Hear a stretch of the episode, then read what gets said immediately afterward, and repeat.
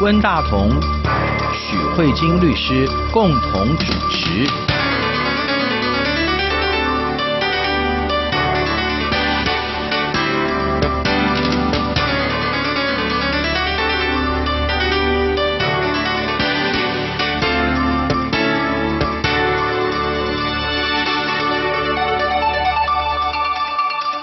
这里是中央广播电台两岸法律信箱，我是温大同。大家好，我是许慧晶许律师。我们线上还有北京的屈正红律师，屈律师您好。呃，温大人好，许律师好，听众朋友大家好。啊，我们上一周的节目已经跟屈律师窥探一下两岸的刑事诉讼的一些制度。那我们稍微回顾一下，就是说，如果在从有犯罪嫌疑开始，经过了一些调查，我们上一次也讨论了两岸律师的会见的部分，然后以及律师在不在场等等这样的议题的讨论。那今天呢，我们要在这一条的时间轴上继续往前进。如果国家的检察或公安机关进行了调查以后，真的觉得你是犯对嫌疑人进行了所谓的拘提的情况之后，那这时候你的人就会暂时在看守所里面。关于看守所这件事情，我想对于拥有自由的大家来说，看守所里面的生活，还有看守所里面的样子，可能是大家非常陌生的状况。在台湾不仅如此，那在大陆相信也是如此。那以我作为一个台湾的律师来说，大陆的关于看守所的这个部分的话，可能更加的神秘了。所以呢，我们今天呢，要好好的利用这个时间，就是请屈律师来跟我们介绍一下有关大陆看守所入所的一些情况，那以及在看守所犯罪嫌疑人的日常的生活，那徐律师是不是先请您介绍一下大陆的看守所的状况？呃，大陆的看守所是这样，你像我去过台湾的景美人权园，去过两次，我。觉得看守所呢，跟那个人权园里边的那个监所也类似，差不多吧，就是也是独立的、限制自由的这样的一个空间。对。只是说现在的大陆的看守所应该都比人权园里边的那个监室要大一些，而且我看到的人权园里边的那个它是没有铺板的，大陆的这个看守所呢，它都是有一个大通铺。至少我了解到的，不管是北京的还是各地的，都是一个大通铺，不是上下床啊，不是不是床的那个样子。这个是看守所的一个室内的一个状况，然后室内基本上都会有卫生间。这个是生活的那个空间，就是你如果一旦被限制了人身自由，入了所之后，先进行入所的一些手续。进行完你入所的手续之后，就会送到监室里边了。刚才我说的这个大通铺的这样一个房间，这是一个监室。那如果人被限制了人身自由，就上次我们所说的拘留以后，就会送到看守所。送到看守所，那会怎么样呢？送到看守所，第一步是要先进行体检，要看。呃，适合不适合羁押？因为看守所它相对来说不是侦查机关，它虽然同属于公安吧，我们这儿都属于是归公安局管的，但是呢，它跟侦查机关就是这个呃预审的呢，它是属于两个部门，所以呢，看守所它要先检查身体，来看这个犯罪嫌疑人是否适合羁押。如果不适合羁押，那一定就要换地方，送到公安医院去啊，嗯、或者是怎么样的。哦、所以呢，这个体检呢是入所的基本上是第一步。嗯，那入所的体检都是一些常规的检查，也会问一些病史啊，还有呢会抽血，然后也会做这个毒品方面的那个检查，那、嗯、这些都会做。呃，而且我知道的，你看北京的看守所，基本上入所的时候都需要脱光进行检查。嗯，在你们看来，有可能这就是侵犯人权的了。对，对，对，但是确实，确实是都需要脱光进行检查。其实是我讲一个我听过的故事哈，就是台湾有一位朋友叫做燕鹏哈，他是山东的一个异议人士，他等于就政治犯嘛。他第一次被抓的时候，看守所要求他脱光衣服，他死也不肯。而且他还用暴力反击他们，嗯就后来这些看守所的人认为他是条汉子，所以就 就是不让他那个了。这是他跟我讲过的一个英雄事迹，这样子。从燕鹏那边我也知道说，哦，大陆的会要求嫌疑犯脱光衣服检查，这确实是一个比较侮辱性的一种，就是让你没有尊严。进去看守所的时候，就让你非常没有尊严这样子。还有一个剃光头，他也拒绝剃光头，然后而且会反击他们，用暴力反击他们。那我想他们也可能是尊敬他是一个政治犯，所以就就算了这样子。而且我听他的说法是说，他们对他很敬重这样子。这是一个题外话啦，这样子。啊，对，我觉得也有可能会有区别对待，嗯，确实是有可能。嗯，另外一个呢，就是入所的手续，体除了体检之外，还有一个换衣服和登记手续。嗯，呃，换衣服，因为入了嗯监所，就要换监所的那个我们叫号服。嗯，每一个看守所呃都有它的这个号服，大同小异吧。嗯，都要先换衣服，因为自己的衣服都不符合要求，基本上都需要这个存在外面，需要换那个号服，然后办呢登记手续。这个登记手续呢，我需要特别强调的就是他会拍照，穿号服的那个拍照，然后会。呃，有一个站在那个一个身高线那样的一个地方的一个拍照，嗯嗯、其实他也不是量身高的，他就是那样一个一个装置吧。囚犯的照片就是要长得那。对对对，我我我我估计有些人看到过。对。呃，穿号服的在那样一个照片。对。另外一个呢，就是一个特别需要强调的呢，就是需要录入指纹。这个录入指纹呢，黑话叫滚板。滚板。怎么写？对啊。呃，就是它是这样，这个咱们平时的摁手印呢，就是按一个手指、食指或者哪一个手指的一个正面就好了，对，吧？对。呃，但是这个入锁的这个滚板呢，是十个手指头，每一个手指头的三面都要，就那个手指头需要滚一下。为什么有三面？因为除了手指甲盖儿那个那个正面，其他的方面其实都是有纹路的，有指纹的。咱们平时摁到的指纹是不全的。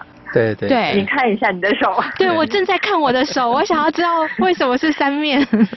呃，对，因为指甲盖这一面是没有的，上面是没有的，他要把那个手指头所有的纹路都需要。所以侧边两面吗？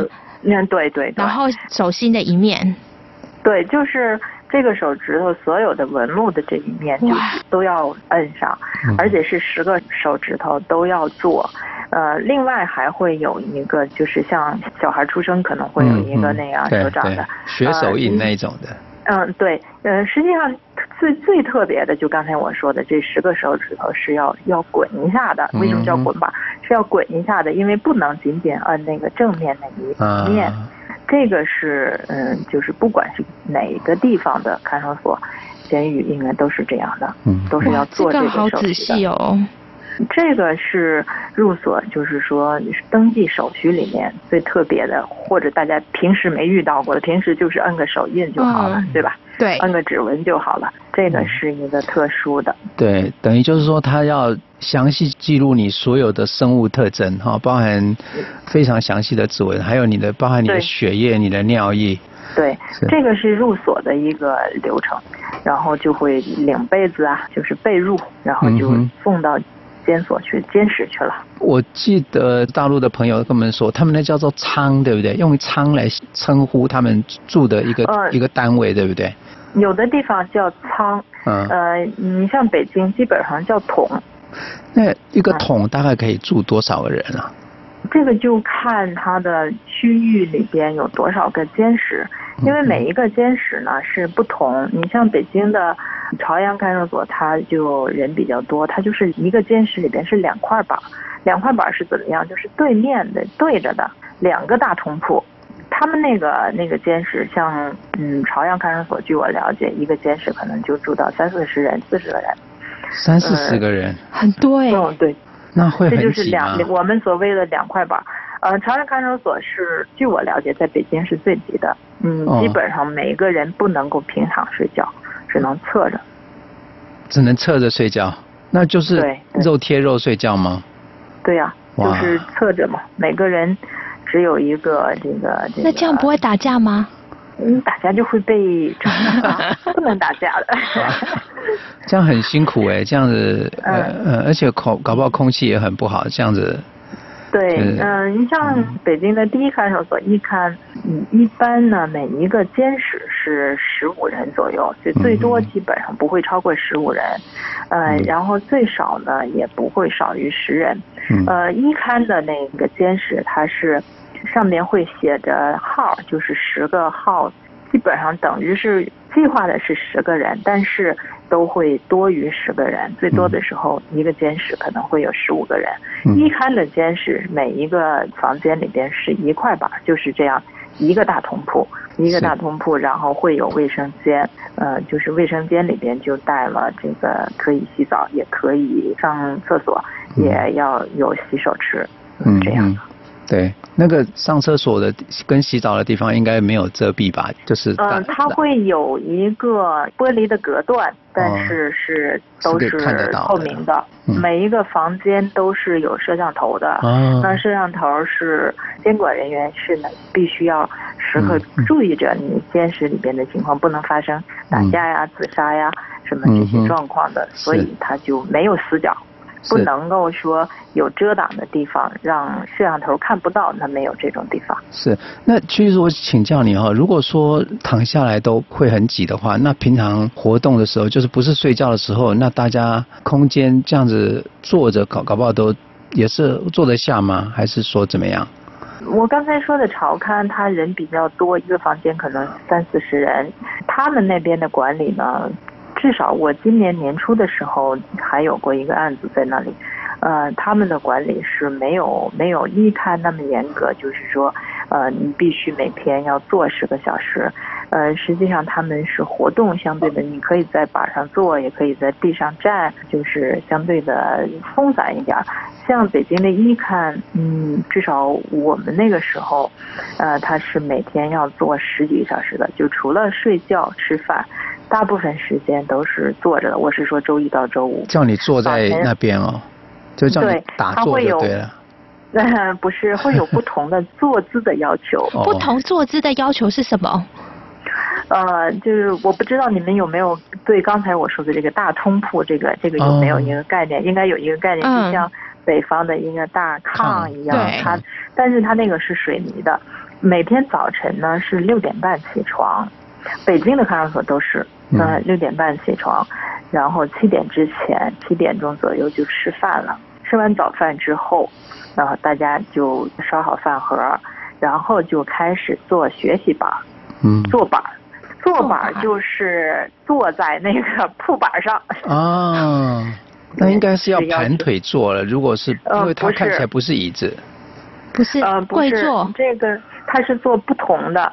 呃，一刊这边呢，坐板呢是。七点，你吃完饭以后，七点一刻、七点十分左右，坐板呢，它是这个冲外的，就是那个顺着那个铺板，脚腿是耷拉在下面的。哦，是是是，那比较像坐椅子这样子，嗯。嗯，对，这个我们坐在床沿类似这样的。嗯，对对对对对对，落坐在床沿那样。这个呢，我们叫学习板，学习板是学习监规呀，学习有的看守所要求学《弟子规》啊。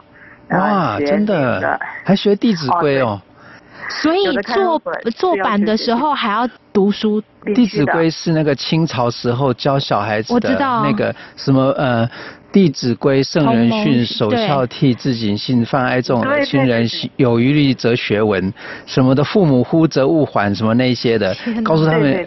哦呦天呐，居然连清朝的东西都拿来教他们了。怎么怎么那么好玩？呃，这个是大家会认为，因为现在很多小学生也要也学这个嘛。先要做的是要要学习监规，就监所的规则。监规啊，呃呃，有人读，其他的人听着，呃，这样的。而且还有一个呢，新人入监所的话，都需要背监规的，管教会考的，会需要这个确认他会背。那监规很多吗？呃，不多，十几条。我现在突然忘了十几条，大概就是呃，不可以做什么，不可以做什么，对不对？对对对，你们甚至不能够想象，我曾经也不能够想象，他监规里边就会说不允许用牙刷毛缝东西，不许允许用牙刷，牙刷毛缝东西，啊，不可以用牙刷毛缝东西，这是什么意思？就是我我后来才知道呢，是因为簞室里边的物资非常的匮乏，也不允许有针线，哦、也不许有针，那大家就开始从那个牙刷里面转一个毛，哦、牙刷的毛它相对硬一些，对对对，可以当针，对对当针用，是是，嗯，公司好细哦，是，节目进行到这里，我们休息一下，马上回来，好。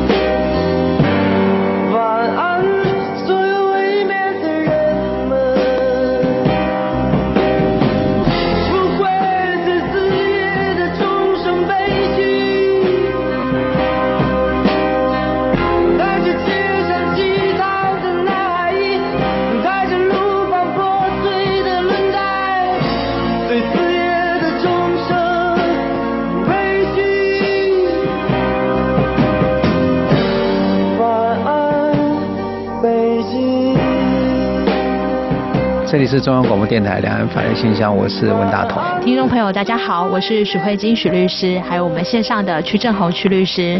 那我们呢，继续刚才啊休息之前的话题。是。那这个我们是说做学习班，一般呢是，呃，会有这个要求，那吃完饭之后就做学习班了。上午呢就有可能会放一些电视的这种学习。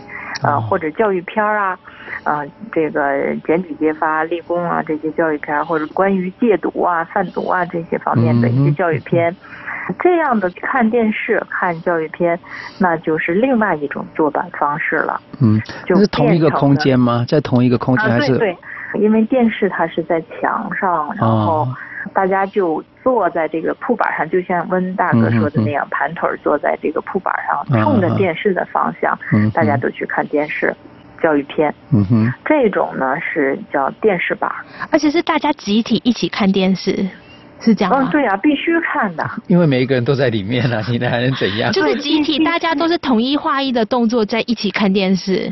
对对对，不允许不允许单独的。你像这个坐板的时间，嗯、像那个朝阳看守所和海淀看守所，他们因为人多一些，坐板的时间，地下走动的、站立的不能超过四个人。像北京一看，他因为一个房间就十五个人左右，十二三个、十五个。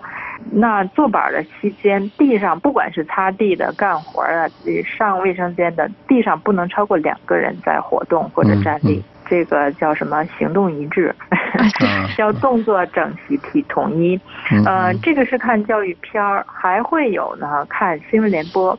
呃，至少我知道的呢。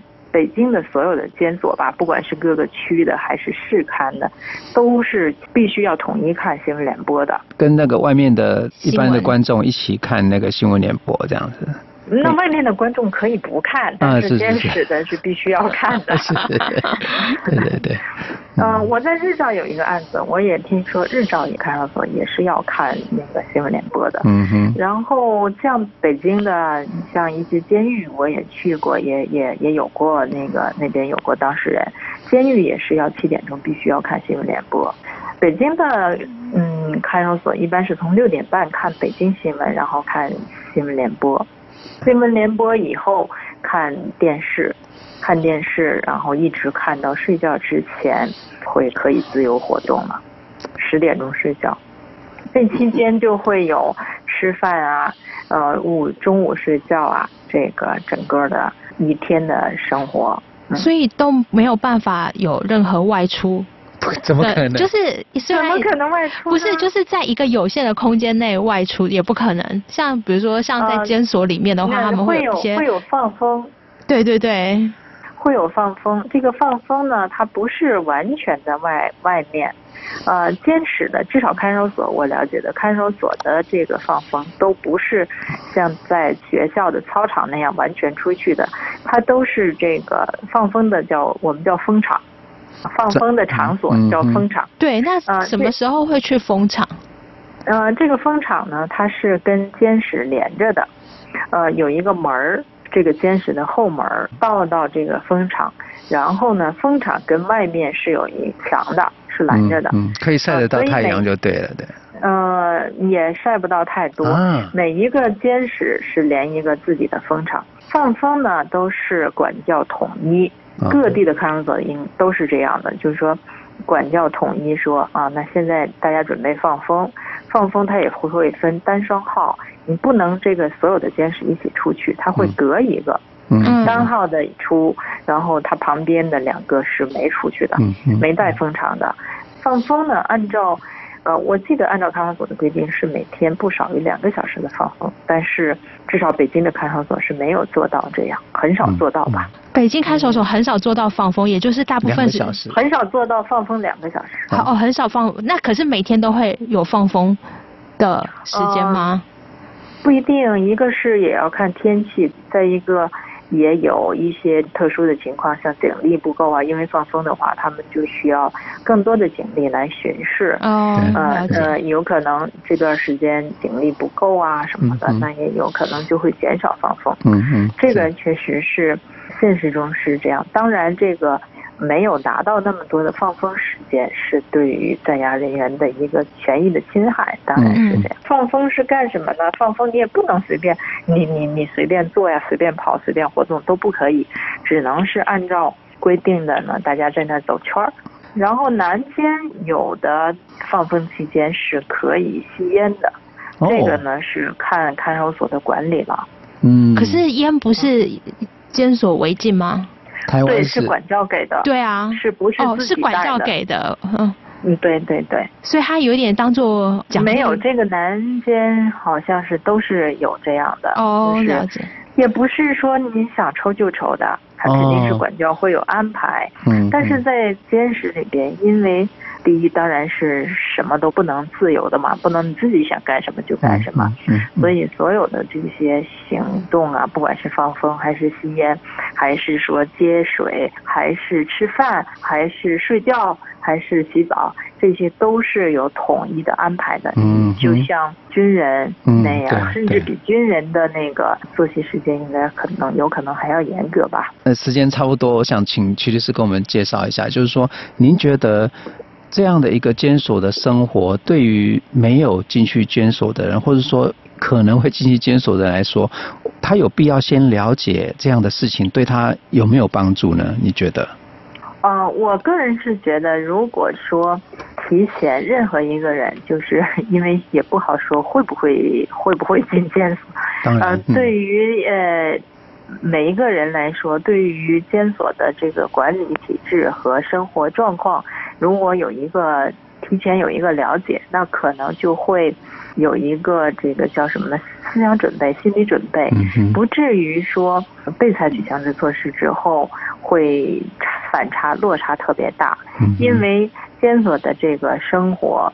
呃，和外面的差距还是还是确实是蛮大的。对，主要是没有自由的感觉。因为任何东西都自己决定不了，自己没有主动权。嗯。还有一个呢，你像生活的习惯，你刚才我们说，监室里边就即使相对宽松一点的，嗯，那每个人的铺位也只有五十厘米，那你的睡觉也就是这样子，活动的空间也就就是说，呃，你你你。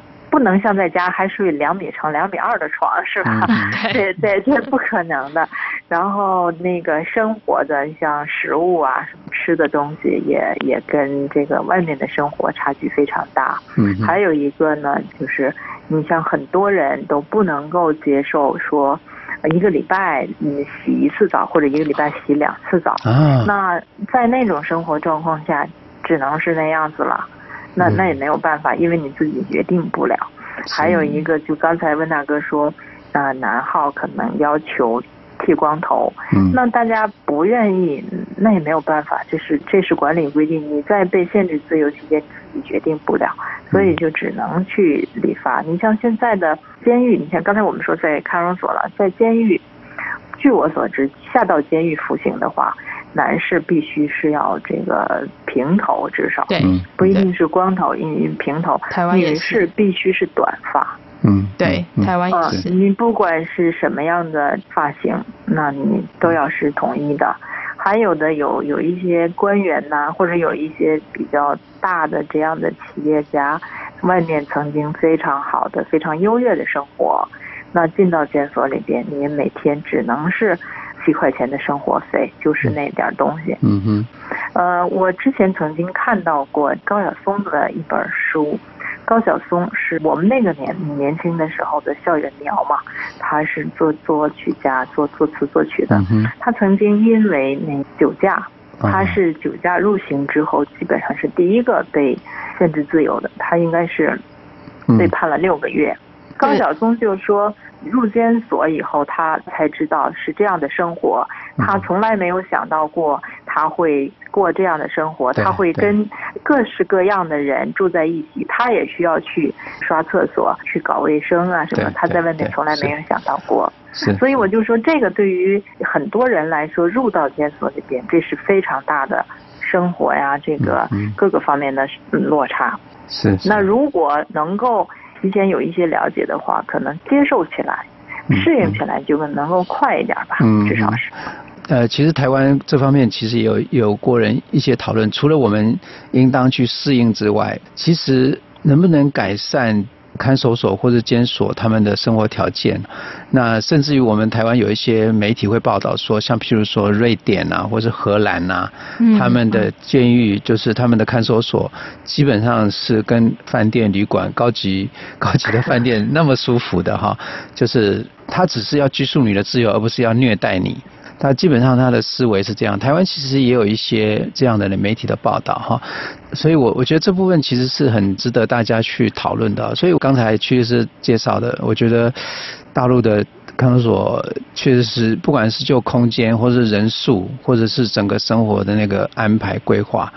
都是一个比较辛苦的一个环境哈。好，我觉得还有一个问题就是，现在大陆的这种刑事诉讼的制度，它是以羁押为常态，所以呢，就看守所羁押的人就会比较多。对。而且我觉得呢，这种羁押制度实际上。对于当事人权益是不利的，对，因为你人在被羁押状态，这刚才我们说比较艰苦、比较辛苦的一个生活环境，对，然后又没有自由，心理压力又比较大，对，周围是各式各样的人，跟各式各样的，不管你是多大的官儿、多大的老板，嗯，那你在这个监室里边，你有可能会有杀人犯，有可能会有毒贩，对，也有可能会有卖淫嫖娼，也有可能会有小偷小摸，你会跟这些人二十四小时没有任何。隐私的生活在一起，对，还有跟他肌肤相亲的睡在一起，对对对，所以呢，你在这种环境下，你你有的时候呢，对自己案件的一些这种陈述啊、供述啊，那有的时候就会有更大的这种心理压力，就会有一些这种跟在外面的不一样的这样的感受。然后另外一个呢，是因为这么大的落差，导致呢。他会有不适应，就是说就会采取一些，那实在不行，办案机关说你要是。就就我们上次应该说过，办案机关那假如骗他说，那你现在陈述，你你现在都认了之后，你就可以出去，你就可以离开这个地方。嗯，因为我见过很多的人在羁押期间，真的是特别特别想出去，对，特别特别想离开。他受不了。我觉得，我觉得举一个最简单的例子，大家都看过《西游记》，孙悟空会能够变一个苍蝇飞出去，对吧？对。那那甚至是可能每个人都会有。那我要是能变个苍蝇飞出去，不管怎么样，我能离开这个地方，那就是最好的了。是。所以在这种情况下，他的心理压力是非常非常大的。对。那我觉得这种呢，当然从公检法的角度来看，你的心理压力大，就有可能能够突破心防。这个突破，对。对。嗯，但是对于当事人来说，这就是不利于当事人的权益的保护的。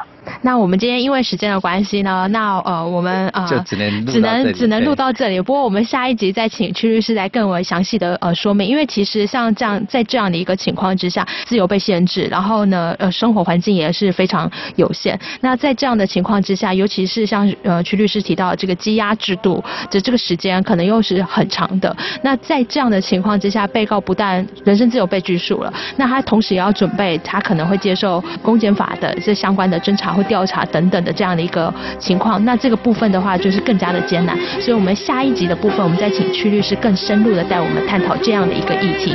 那呃，今天节目就到这里。那听众朋友，我们下周再见。谢谢温大哥，谢谢曲律师。好，再见。再见。晚安，北京。